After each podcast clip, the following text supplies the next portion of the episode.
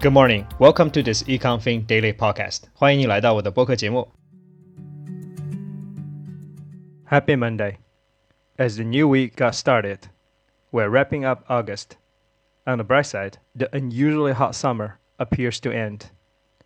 In today's episode, we will turn back to the global macroeconomy.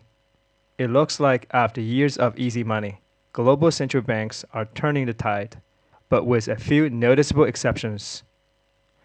As usual, we will begin the program with a trivia question. 首先，再次感谢你来到我的节目。在今天的节目里呢，将介绍几则有关全球经济的新闻。和往常一样，在开始节目之前呢，我们先讲一个 trivia question。即使在上一次节目呢，我们介绍了美国哪里说中文的人比较多。那我就是比较好奇，看了一下，那究竟在美国哪些地方呢，生活的华人比较多？这里的地方呢，当然不指的是州，因为大家都知道加州的华人是最多的。我们看的是 metropolitan area，也就是大都市圈。So what are the metropolitan areas in the U.S. that have the largest Chinese immigrants population? The answer will be reviewed in the end of the program. Okay, now let's have some latest global macroeconomic news stories. 首先，第一则呢是有关于美联储主席杰罗鲍在上周五的一个演讲所带来的市场震动。It's from CNBC. Powell warns of some pay ahead as the Fed fights to bring down inflation. Federal Reserve Chairman Jerome Powell delivered a stern commitment Friday to halting inflation, warning that he expects the central bank to continue raising interest rates in a way that will cause some pain to the U.S. economy.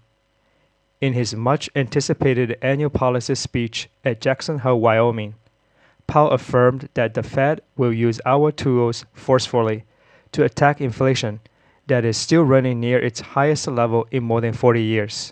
看来呢，美联储的主席决心非常大。在周五的在 Jackson Hole 的年度政策会议上呢，他说，美联储呢再次肯定了它的加息策略，这将对全球的经济呢都带来重大的影响。在这一则新闻你要注意的词呢是 halt。 这里呢，他用了它的现在进行时 halting，也就是突然停止的意思。第二则新闻呢，则是有关于欧洲中央银行的，他们的信心也非常足，也决定要加息。The second piece is from Reuters.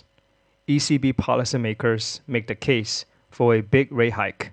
European Central Bank policymakers made the case on Saturday for a large interest rate hike next month, as inflation remains uncomfortably high and the public may be losing trust in the bank's inflation fighting credentials. The ECB raised the rates by 50 basis points to zero last month, and a similar or even bigger move is now expected on September 8th, partly on sky high inflation, and partly because the US Federal Reserve is also moving in exceptionally large steps. 欧洲中央银行呢，上一次加息呢是把利率提到了零，他们加了五十个基点。 在周六呢，ECB 的官员宣布，他们可能在下一次的加息中呢，采取更大的加息幅度。这里有两点的原因：第一呢，当然是因为高企的通胀；第二呢，则是因为美联储加息的步伐更大，所以 ECB 担心呢，他们会赶不上。这则新闻比较简单，没有什么难的单词。在第三则新闻呢，我们回到亚洲，看一下韩国的中央银行。Bank of Korea says policy tightening unlikely to end before Fed. The Bank of Korea must keep raising interest rates until the rate of inflation is in decline. But the central bank likely could not halt its tightening before the U.S. Federal Reserve, Governor Rhee Chang-in said on Saturday. In an interview with Reuters, Rhee also said South Korea's central bank is ready to take steps, including intervention, to stabilize the won against the dollar if needed, should the bank determine speculator forces are causing the currency's fall. 韩国央行行长在周六和路透社的一次对话中说呢，韩国呢将继续提高利率，直到通胀开始下降。同时呢，韩国央行也可能干预这个外汇市场，以阻止韩元的进一步下跌。这篇新闻也比较简单，没有什么难的单词。最后一则新闻呢，则是有关于石油价格的。It's from Guardian. Will Joe Biden's gamble on big oil pay off in level and gas prices? Can Joe Biden push big oil to drill for more oil, lower gas prices, and speed up the switch to electric vehicles? That's the ambitious aim of a plan the Biden administration is implementing as drivers continue to wrestle with soaring gas prices. Unusually, the plan has support not just from the oil industry, but some economists and some environmentalists. 最后一则新闻呢，则是有关于白宫目前的石油政策。当然，他们的目的呢是：第一，降低油价；第二，推广电动汽车的普及。目前看来呢，这些政策呢不但受到了石油公司的欢迎，还受到了经济学家的褒奖，这确实令人意外。这篇新闻里呢有两个词要注意一下，一个是 implement，它的意思呢就是实施；第二个单词呢是 ambitious，也就是激进的。All right, that's all for today's news story. 你可以在今天的 show notes 里找到这些新闻的摘要，也可以参考同名公众号里的完整文字版。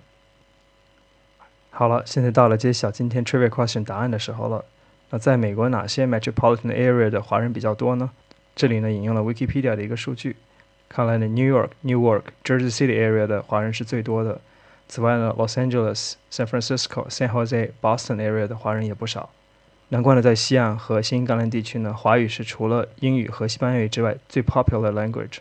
在公众号里呢，有一张示意图，你可以看到更多相关的数据，供你做参考。All right, that's all for today's program. Thank you for listening, and see you next time.